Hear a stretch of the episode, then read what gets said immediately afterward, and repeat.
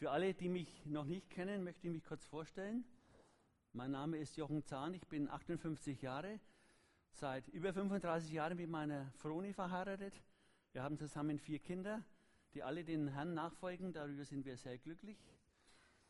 Geme äh, beruflich bin ich Versicherungskaufmann und in der Gemeinde bin ich jetzt 37 Jahre hier und als Ältester und Kassierer in der Gemeinde tätig. So, genug der Vorrede. Ich möchte heute mit euch einen Mann betrachten, der mich sehr beeindruckt. Er lebte ungefähr 450 Jahre vor Christus am Persischen Golf. Und er beeindruckt mich deshalb so sehr, weil er ein tiefes Gebetsleben hat und eine, aus, eine ganz besondere Führungsqualität hat. Zum geschichtlichen Hintergrund. Wie, ihr, wie wir alle wissen, das Volk Gottes, das Volk Israel, war lange Zeit untreu, machte Götzendienst und Gott kündigte an, wenn ihr nicht von diesem Götzendienst ablässt, muss ich das Gericht über euch kommen lassen. Und damals herrschte das babylonische Weltreich im gesamten vorderen Orient und Gott benutzte den babylonischen König Nebukadnezar im Jahre 587 vor Christus, die Stadt Jerusalem in Schutt und Asche zu legen.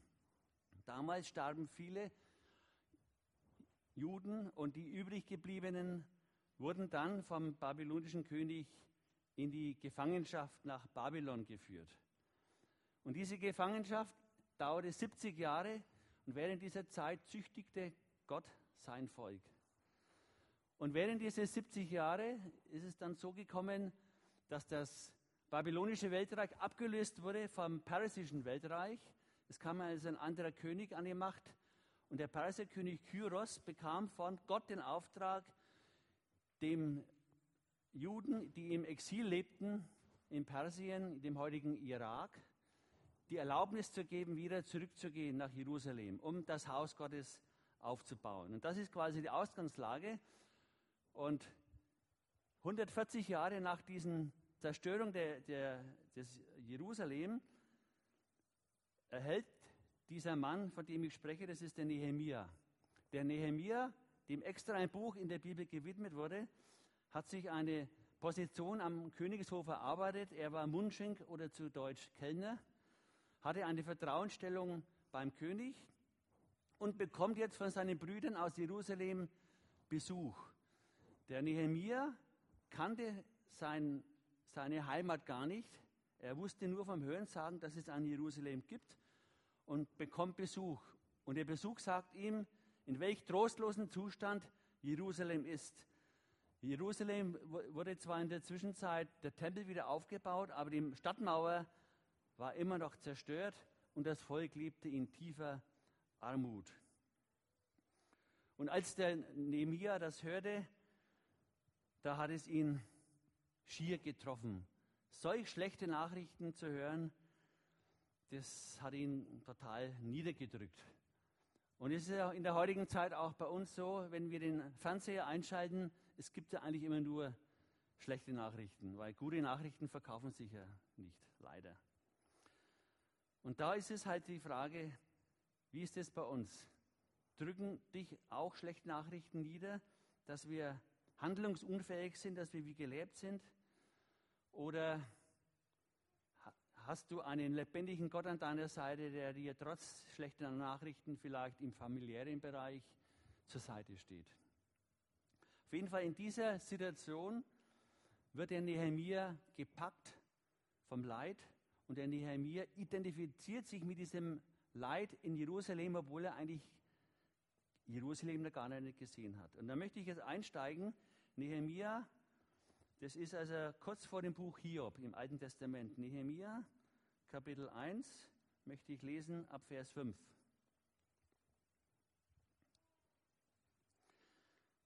Als ich diese Nachricht hörte, war ich zutiefst bewegt. Es kamen mir die Tränen.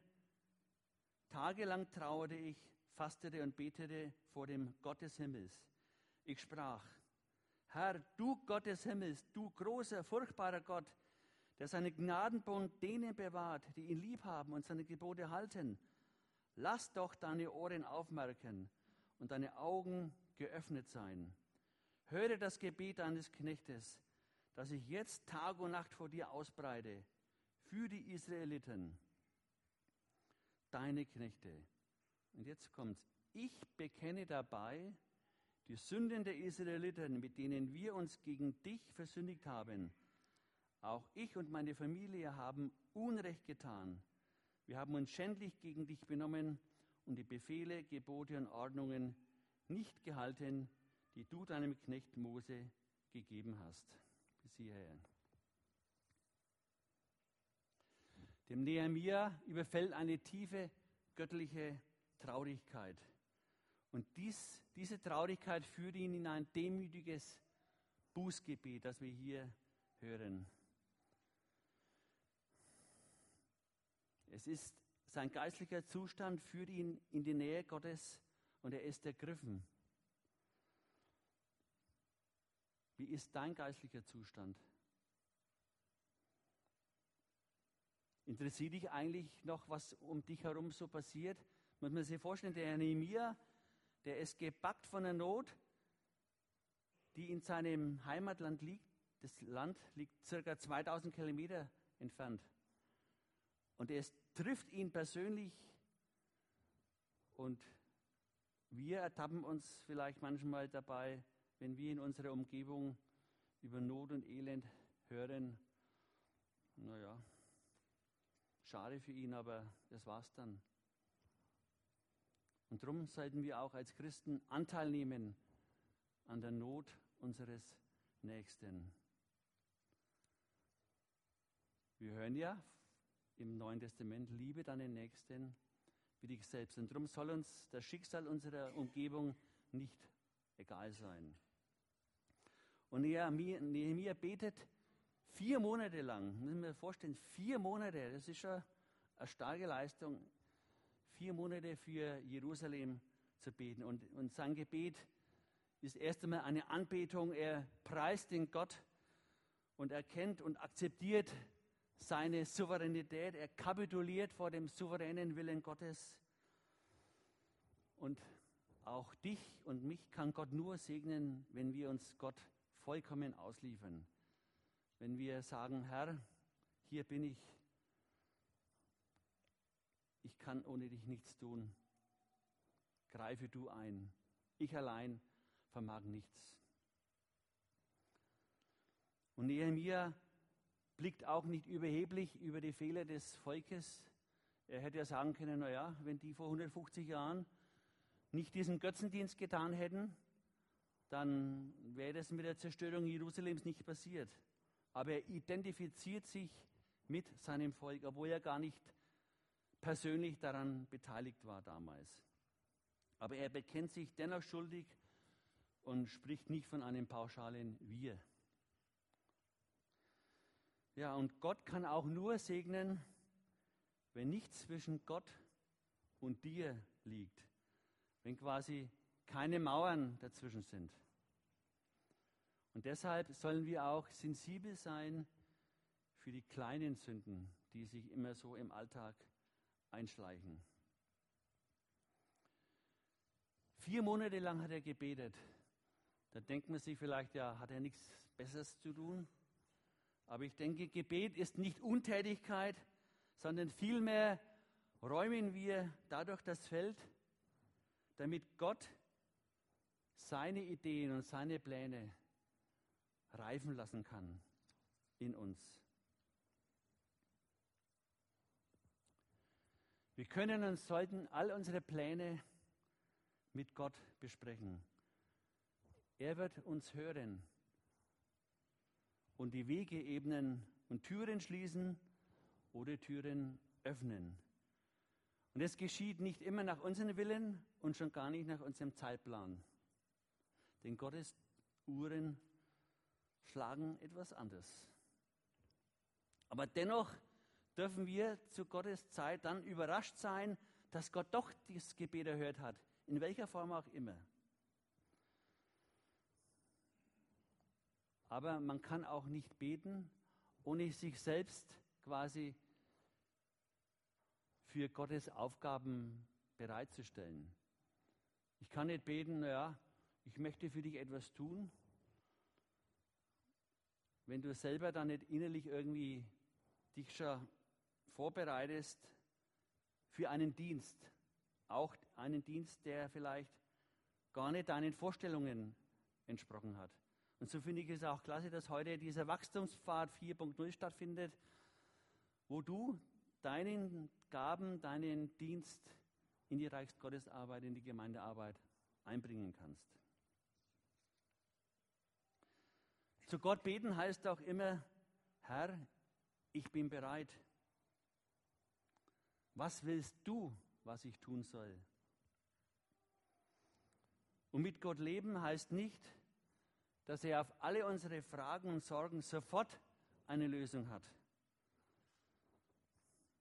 Ein bekannter Bibelvers im Neuen Testament, Geduld tut uns Not. Wie oft haben wir das schon erlebt? Wir meinen immer, alles muss hoppla hopp gehen und auf Knopfdruck, aber wir sollen geduldig abwarten und harren, ausharren im Gebet. Und wenn Gott dann Lösungen schenkt, dann sorgt er auch für die Durchführung. Und da löst sich dann manchmal ein Knoten und wir sind überrascht, dass er auf einmal Klick macht und der Weg ist geebnet. Ja, der Nehemiah hat sich entschieden, er will hier dieses zerschundene Volk in Jerusalem, er will irgendwie seinen Brüdern im Exil helfen. Er wusste, dass er dazu dabei ist und er wollte sich hier einbringen in diesen Dienst. Er weiß, wo er hingehörte. Weißt du das auch? Oder bestimmst du deinen Weg selbst? Bist du vielleicht manchmal auf dem Ego-Trip und wunderst dich, dass dann doch alles nicht so hinhaut? Oder vertraust du dich voll und ganz in Jesu Hand und besprichst all deine Gedanken und Pläne und Vorhaben zuerst mit Gott, bevor du loslegst?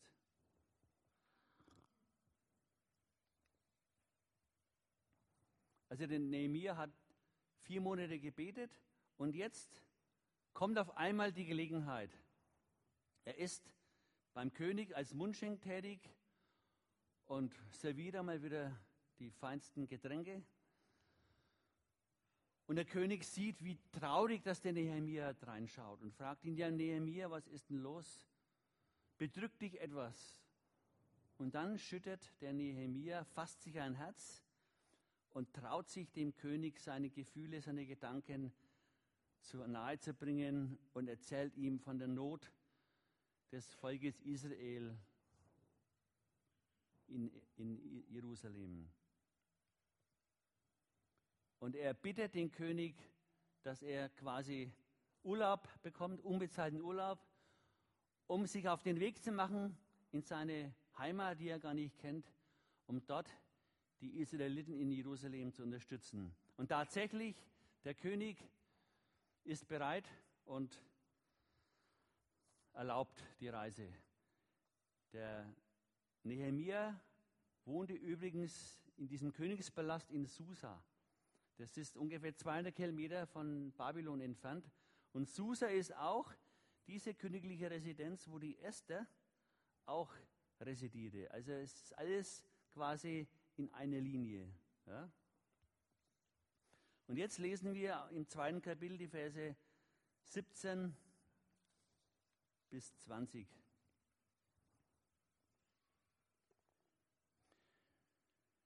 Ihr seht ja selbst, in welcher Notlage wir uns befinden. Jerusalem liegt zertrümmert und seine Tore sind durchs Feuer verzehrt. Kommt, lasst uns die Mauern Jerusalems aufbauen. Dann werden wir nicht länger ein Gegenstand des Spottes sein. Ich teilte ihnen dann mit, wie die Hand meines Gottes gütig über mir gewaltet und was der König zu mir gesagt hatte. Sie antworteten, ja, wir wollen mit anpacken und bauen helfen. Sie ermutigten sich gegenseitig, das gute Werk in Angriff zu nehmen. Als aber Sanballat, der Honiter und Tobia, der ammonitische Beamte und Geshem, der Araber, davon hörten, fingen sie an zu spotten, verhöhnten uns und sagten, was ist das für eine Sache, die ihr da vorhabt? Ihr wollt doch wohl gegen den König euch empören? Da antwortete ich ihm und sagte, und das finde ich so stark, das können wir auch immer in unserem Alltag festmachen. Der Gott des Himmels wird uns die Sache gelingen lassen.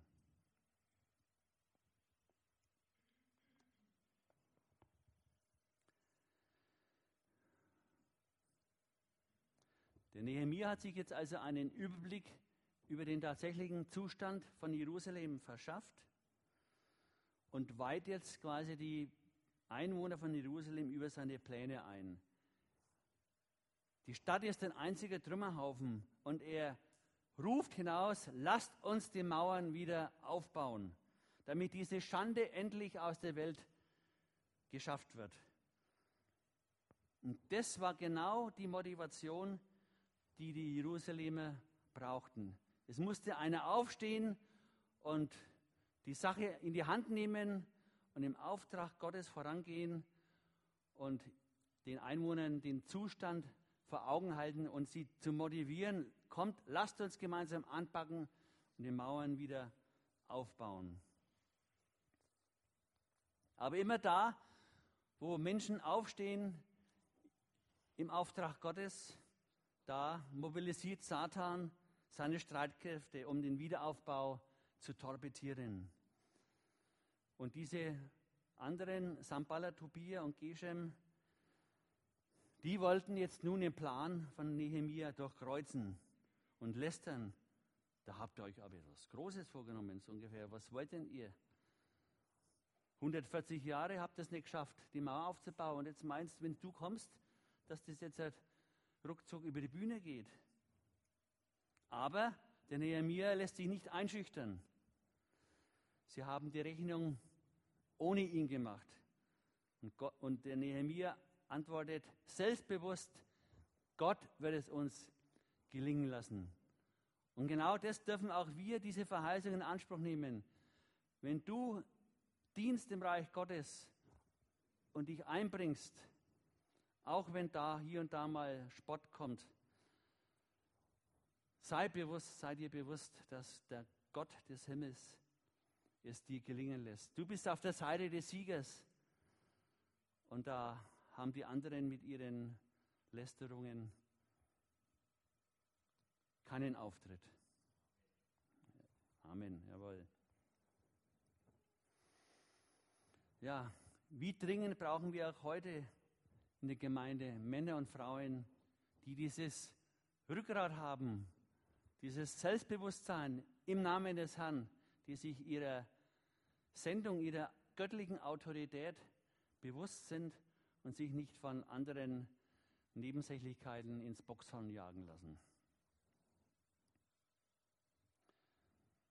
Nehemiah wusste genau, dass er nicht im Auftrag seines Königs am Persischen Golf hier tätig ist, sondern dass er im Auftrag des Allmächtigen, des himmlischen Königs tätig ist. Und es ist ein großer Unterschied. Und so motiviert nun der Nehemiah die Einwohner mit Hand anzulegen. Und es muss schon ein tolles Bild gewesen sein, wenn die Priester oder Apotheker oder Kaufleute, was eben auch für Leute da wohnten, wenn sie alle anpackten und die Mauer aufbauten. Und es ist das Tolle, was der Nehemiah geschafft hat mit seiner Führungsqualität. Er hat es geschafft, das Ganze zu kooperieren, dass Menschen so ineinander verzahnt sind, dass ein sinnvolles Ergebnis rauskommt. Und das ist ein Leidenschaftsprinzip. Du musst die Menschen motivieren und ihnen einen klaren Auftrag geben und eben geschickt die Sachen ineinander machen, damit ein gutes Ergebnis rauskommt. Und das schaffte der Nehemiah in einzigartiger Weise. Er hat die Einwohner von Jerusalem nicht irgendwo bauen lassen, sondern er hat gesagt, da wo die Leute wohnen, an diesem Abschnitt, wo die Mauer zerstört ist, da sollen sie dann auch quasi in der Nähe ihres Hauses aufbauen. Und dann war natürlich die Motivation größer, als wenn irgendwo am anderen Ende der was machen musste. Und zum Zweiten sagte der Nehemiah für eine gute Zusammenarbeit, sie hatten Einmütigkeit und ein gemeinsames Ziel. Und er machte ihnen klar, dass trotz alles Engagements sie letztlich alle abhängig sind von Gott. Und letztlich sie beteten, wachten und arbeiteten gemeinsam. Und das ist der Glaube, der durch die Liebe wirkt. Also diese Organisation des Mauerbaus, es ist eine gewaltige Leistung. Die Mauer war ungefähr drei Kilometer lang und der Nehemiah teilte die Baustelle, sage ich jetzt mal, in 40 Abschnitte ein. Und da hat er die Leute eben eingesetzt, damit gleichzeitig an verschiedenen Stellen gebaut wird und schnell die Mauer fertig wird. Und das hat er toll gemacht. Und wenn man sich vorstellt, normalerweise denkt man, Gott beruft die Menschen für einen gewissen Dienst, wo eben äh, gewisse Gabe da ist. Eigentlich hätte, der, hätte ja Gott einen Architekten beauftragen müssen, um so eine Meisterleistung des Wiederaufbaus der Mauer zu managen. Aber er hat einen Kellner beauftragt. Finde ich genial. Letztlich ist es nicht entscheidend, was du kannst, sondern die Herzenseinstellung. Das ist das Entscheidende.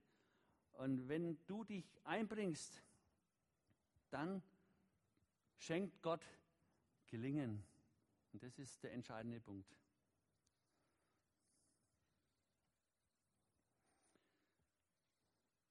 Möchte ich dann auszugsweise weiterlesen aus ab Vers 33. Als nun Samballat davon hörte, dass wir die Mauer wirklich wieder aufbauten, da wurde er wütend und fing voller Ärger an, über die Juden zu spotten. Er sagte dann in Gegenwart seiner Stammesgenossen, was machen denn die elenden Juden da? Soll man sie einfach so gewähren lassen? Sie wollen wohl schon beginnen und scheinen bereits die Schlachtopfer zur Einweihung vorzubereiten. Ob sie gar heute schon fertig werden? Und jetzt diese, dieser Spott wieder. Wollen Sie etwa die verbrannten Steine auf dem Schutthaufen wieder lebendig machen? Tobia aber, der Ammoniter, der neben ihm stand, sagte, ach, lass sie doch bauen. Es brauchte nur ein Fuchs darauf zu springen. Dann fällt die ganze Steinmauer wieder zusammen. Es ist ja dreist, ne? Und jetzt wiederum dieses geniale, die geniale Antwort oder das geniale Handeln von Nehemiah. Wir aber beteten. Höre, unser Gott, wir sind zum Spott geworden. Lass ihre Schmähungen auf sie selbst zurückfallen und gib sie der Plünderung preis. Die erste Stufe der Auflehnung bei den Feinden war Zorn, Entrüstung und Spott. Und sich mit Gerede über das Werk der Juden zu amüsieren, da haben sie sich gedacht, naja, die werden sie dann schon irgendwie zermürben lassen. Und oft ist es ja auch so, dass es dann wirklich seine Wirkung zeigt. Und sie dachten, naja, wir brauchen jetzt da gar nicht äh, dafür kämpfen, irgendwie werden die sich schon ins Boxhang jagen lassen. Der Spott nimmt zu und Nehemiah reagiert nicht direkt, Er sagt es Gott. Die Leute bauten weiter, denn Gott ist bei ihnen. Und das ist das Entscheidende. Gott steht zu seinem Wort. Gott hat den Wiederaufbau der Mauer initiiert, indem dass er diesen Nehemiah gebraucht.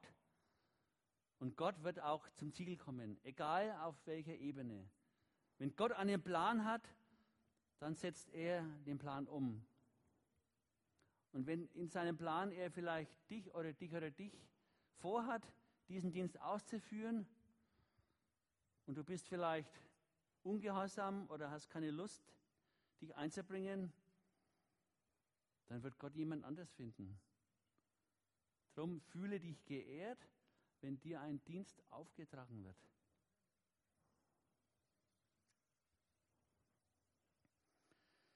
Und der Zielgedanke von dem Ganzen ist einfach gesagt, aber der Herr ist immer noch größer.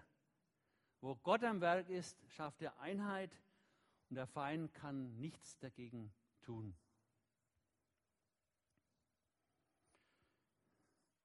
Ja, wir haben festgestellt, dass der Satan immer dann auf den Plan tritt, wenn Menschen für Gott etwas tun wollen. Das ist schon eine wackelige Mauer, haben sie gesagt. Und ich frage mich, wie es bei uns im Alltag ausschaut, hat auch jeder schon erlebt, am Arbeitsplatz, in der Schule, in der Fabrik, wo auch immer im Büro solche abfälligen Bemerkungen, wenn wir unser Christsein bezeugen, wenn wir sie einladen in die Gemeinde. Was? Du glaubst das Ganze da? Und kennt ihr ja alle. Und oft ist es auch so, dass die Personen, die, die am nächsten stehen, die eigene Familie, die eigenen Verwandten, die schaffen es uns dann auch noch zu kränken und zu entmutigen. Und wenn das der Fall ist, nimm es so, wie es ist und bete für diejenigen, die dich da anfeinden, dass sie auch noch zur Erkenntnis der Wahrheit kommen. manche Christen glauben, Gott müsste doch uns vor solcher Art von Anfechtung beschützen. Aber nein, er beschützt uns nicht vor Anfechtungen, sondern er steht uns in der Anfechtung bei. Und das ist es, auf was das ankommt. Jeder hat seine Anfechtungen. Es gehört zum Leben und zum Glauben dazu. Aber wir dürfen wissen, Gott, der Allmächtige, steht uns bei in dieser Anfechtung.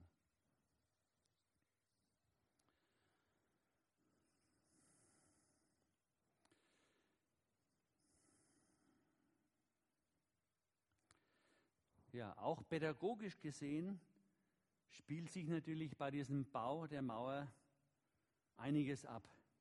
Gemeinsame Erlebnisse verbinden. Ich weiß noch, wie wir vor 35 Jahren die Gemeinde in, in der Schlossiger Straße gebaut haben. Es war eine alte Fabrik. Wir haben ein Jahr lang jedes Wochenende die Gemeinde renoviert. Und das hat uns dermaßen zusammengeschweißt und verbunden. Und da ist ja so richtige gläubige, feste, freundschaftliche Arbeitsgemeinschaft entstanden. Und jetzt hat, sind wir hier in der Gemeinde und ich freue mich so, dass die Gemeinde so wächst und dass ihr auch so einen tollen Zusammenhalt habt und die Hand mit an den Flug legt kann einfach nur sagen, macht weiter so, bringt euch weiter hinein. Der Herr wird es euch segnen.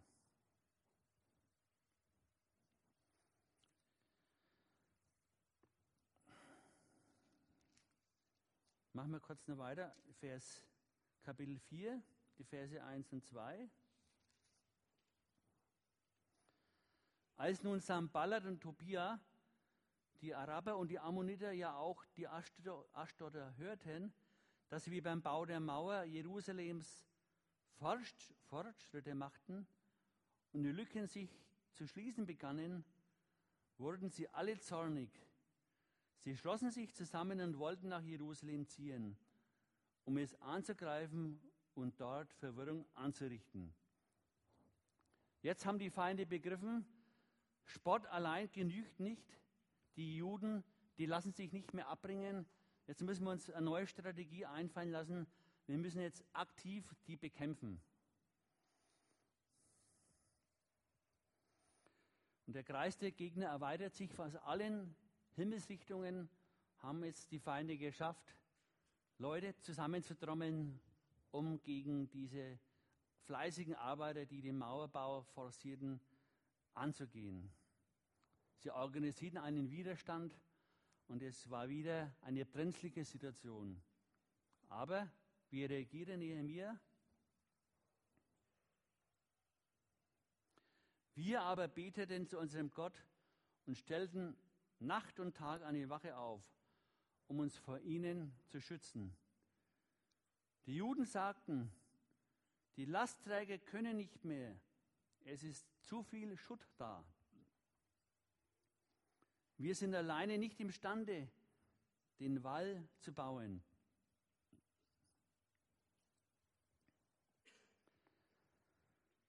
Jetzt wird es brenzlig. Der Nehemiah reagiert wieder optimal auf diese beunruhigenden Nachrichten. Er sucht die Hilfe im Gebet und es besteht aber auch trotz zusätzlich noch ein akuter Handlungsbedarf, nämlich er stellt Wachen auf. Und das ist eine gute Mischung. Gebet und trotzdem Aktivität. Man kann nicht sagen, naja, wir beten einmal und es wird schon irgendwie werden. Man muss trotzdem auch noch aktiv die Hand anlegen. Und obwohl die Juden unerschrocken mit Eifer bei der Sache waren, heißt dann, es ist zu viel Schutt da. Logischerweise kann die Mauer erst dann wieder aufgebaut werden, wenn der alte Trümmerhaufen weggebracht wird. Und wie ist das bei uns mit dem Schutt? Ist in deinem Leben oder in meinem Leben auch nicht manchmal zu viel Schutt da? Bevor du was Neues angreifst, bevor du vielleicht einen neuen Anfang machst mit Gott, räum erst den Schutt deines Lebens zur Seite und, und tue Buße und bringe alles dem lebendigen Gott damit der ganze Dreck weg ist und du einen neuen Fang, einen Wiederanfang machen kannst. Oder der Schutt wird zu viel, die Probleme wachsen einem über den Kopf. Du wirst kraftlos und müde, alles menschlich verständlich. Aber wie gehst du damit um? Sei dir bewusst, du als Gotteskind darfst wissen, in all deinen Problemen und Nöten, Gott ist bei dir, er hat dich nicht verlassen. Und vielleicht beten auch andere für dich. Und das ist das Tolle, wenn man in einer Gemeinde ist. Man darf sich gegenseitig tragen und Anteil nehmen an den Nöten des anderen. Dazu musst du aber auch dann dich öffnen und die anderen Leute eben mit ins Boot nehmen und zum Beispiel im Hauskreis ist eine gute Gelegenheit. Und da kann man dann gemeinsam für dein Anliegen beten. Und Gott wird eine Lösung finden. Ja, Satan will alles, was in Gottes Reich gemacht wird, zunichte machen. Aber Nehemiah richtet die Blicke des Volkes auf den Herrn und das Volk streitet für die Sache des Herrn. Will heißen, kämpfe den guten Kampf des Glaubens, so wie es der Paulus schon gesagt hat. Gott will sich verherrlichen. Gott wird für uns streiten. Und setz dich auch für andere ein. in Kapitel 9, in Vers 9 heißt es, fürchtet euch nicht vor ihnen und denkt an den großen und gewaltigen Gott, streitet für eure Brüder. Und als nun die Feinde merkten, dass wir Kunde von ihrem Plan bekommen hatten und Gott ihre Pläne vereitelte, kehrten wir alle an den Mauern zurück, jeder an seinen Platz. Also der Nehemiah hat es geschafft, diese kurzzeitige Verunsicherung der Leute wieder wegzumachen und sie zu motivieren, zurück wieder an die Mauer zu gehen, um weiterzuarbeiten. Und lass auch du in deinem Alltag, in deinem Arbeitsbereich, wo du tätig bist, lass die Schwachen nicht alleine zurück. Lass sie nicht hinten anstehen. Alle gehören zusammen. Und die, Kette, die stärkste Kette ist nur so stark wie das schwächste Glied. Drum kümmere dich auch um die Schwachen. Ich komme zum Schluss. Der Nehemiah hatte also einen dreifachen Schutzschild. Erstens das Gebet, zweitens starke Wachen und den Auftrag von Gott und die Gewissheit, immer stets auf den Herrn zu schauen. Und das Ganze hat sich wunderbar bewährt und der Mauerbau ist enorm schnell vorwärts gegangen. Es ging zwar etwas langsamer, weil ja jetzt ein Teil der Leute Wachdienst hatten und die anderen arbeiteten sozusagen mit Schwert und Mauerkelle und auf der anderen Seite das Wächteramt. Wachet und betet und arbeitet. Ja, vielleicht hat der Satan auch deine geistlichen Festungsmauern eingerissen, so wie die Mauer in Jerusalem zerstört wurde. Vielleicht ist deine Festungsmauer aufgrund einer Vernachlässigung eingestürzt oder sie bekommt langsam Risse. Und wenn wir diese Festungsmauer wieder aufbauen wollen, müssen wir uns bewusst sein, dass es nicht nur bloße Reparaturarbeiten sind, sondern es geht letztlich bei den geistlichen Festungsmauern auch um eine geistliche Schlacht. Die Bibel sagt, der Widersacher der Teufel geht umher wie ein, jawohl, und sucht, wen er verschlingen kann. Und unser Kampf ist nicht gegen Fleisch und Blut, sondern gegen Gewalten, gegen die Mächte, gegen die Weltbeherrscher dieser Finsternis, gegen die geistigen Mächte. Es ist ein geistlicher Kampf. Aber wir sind auf der Seite des Siegers.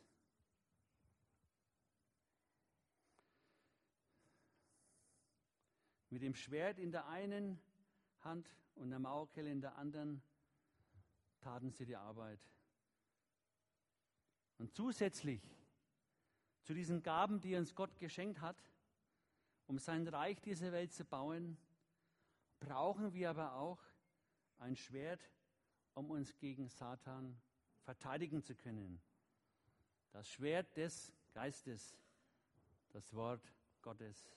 Das ist das A und O, das ist unsere Grundausstattung. Und je mehr wir Gottes Wort in uns verinnerlichen, desto besser können wir mit dem Teufel und seinem Heer Widerstand leisten. Ja, und die letzten Verse dieses Kapitels zeigen, dass Nehemias mutmachende Worte und Maßnahmen einen so positiven Einfluss auf die Leute ausübte, dass ihre Niedergeschlagenheit, ihre Erschöpfung gewichen ist und sie wieder neuen Tatendrang hatten, um die Mauer wieder aufzubauen und zu vollenden. Und das ist auch das Geheimnis und der Erfolg vom Nehemiah. Und damit schließe ich. Der Nehemiah war als Führer bereit, dieselben Entbehrungen und dasselbe Risiko einzugehen wie die Arbeiter. Sich, den, sich den gleichen Gefahren auszusetzen. Und das war letztlich seine besondere Führungsqualität. Und sein persönlicher Einsatz war quasi die moralische Stütze schlechthin. Ein Schlussgedanke. Mit Gott leben heißt nicht, dass wir ein Leben ohne Schwierigkeiten führen werden, sondern dass Gott uns gerade in dieser Schwierigkeit zur Seite steht. Und das wünschen, wünsche ich uns allen, dass sie das im Alltag erlebt, egal ob es bergauf, bergab geht. Gott ist bei uns und wir dürfen an seiner Seite stehen und Sieg haben. Amen.